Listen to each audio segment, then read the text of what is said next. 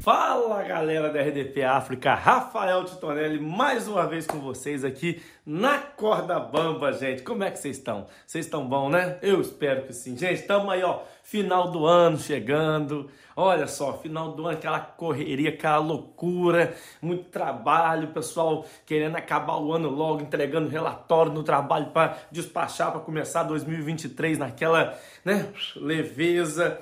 E aí vai chegando também o Natal, vai chegando o ano novo, o Réveillon.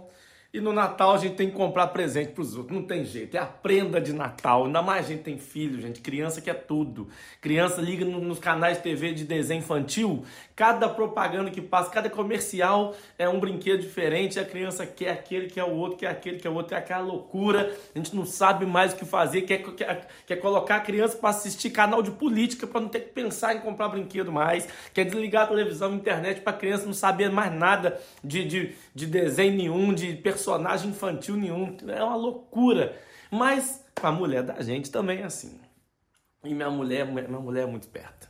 Minha mulher esses dias acordou, acordou de madrugada, aí me acordou e falou assim: amor, nossa, eu tive um sonho que você não vai acreditar. Eu falei: o que, que você sonhou? Ai meu Deus, eu tô assim, eu tô, eu tô, tô até tremendo. Eu falei: me conta, pesadelo assim? Não, amor. Eu sonhei que você me levou numa joalheria eu podia escolher a joia que eu quisesse que você comprava para mim. O que, que será que esse sonho quer dizer? aí eu falei, você vai saber. Vai saber em breve. E aí fizemos né, uma, uma festinha aqui com o pessoal que trabalha comigo, faz os espetáculos comigo, a minha equipe de show. Fizemos a nossa comemoração antes da, da, da hora, porque a gente tem um mês de dezembro bombando de show. E aí eu falei, não, no dia da nossa comemoração, então você vai descobrir o que esse sonho quer dizer. E no dia da nossa festa, foi esse final de semana, ela descobriu.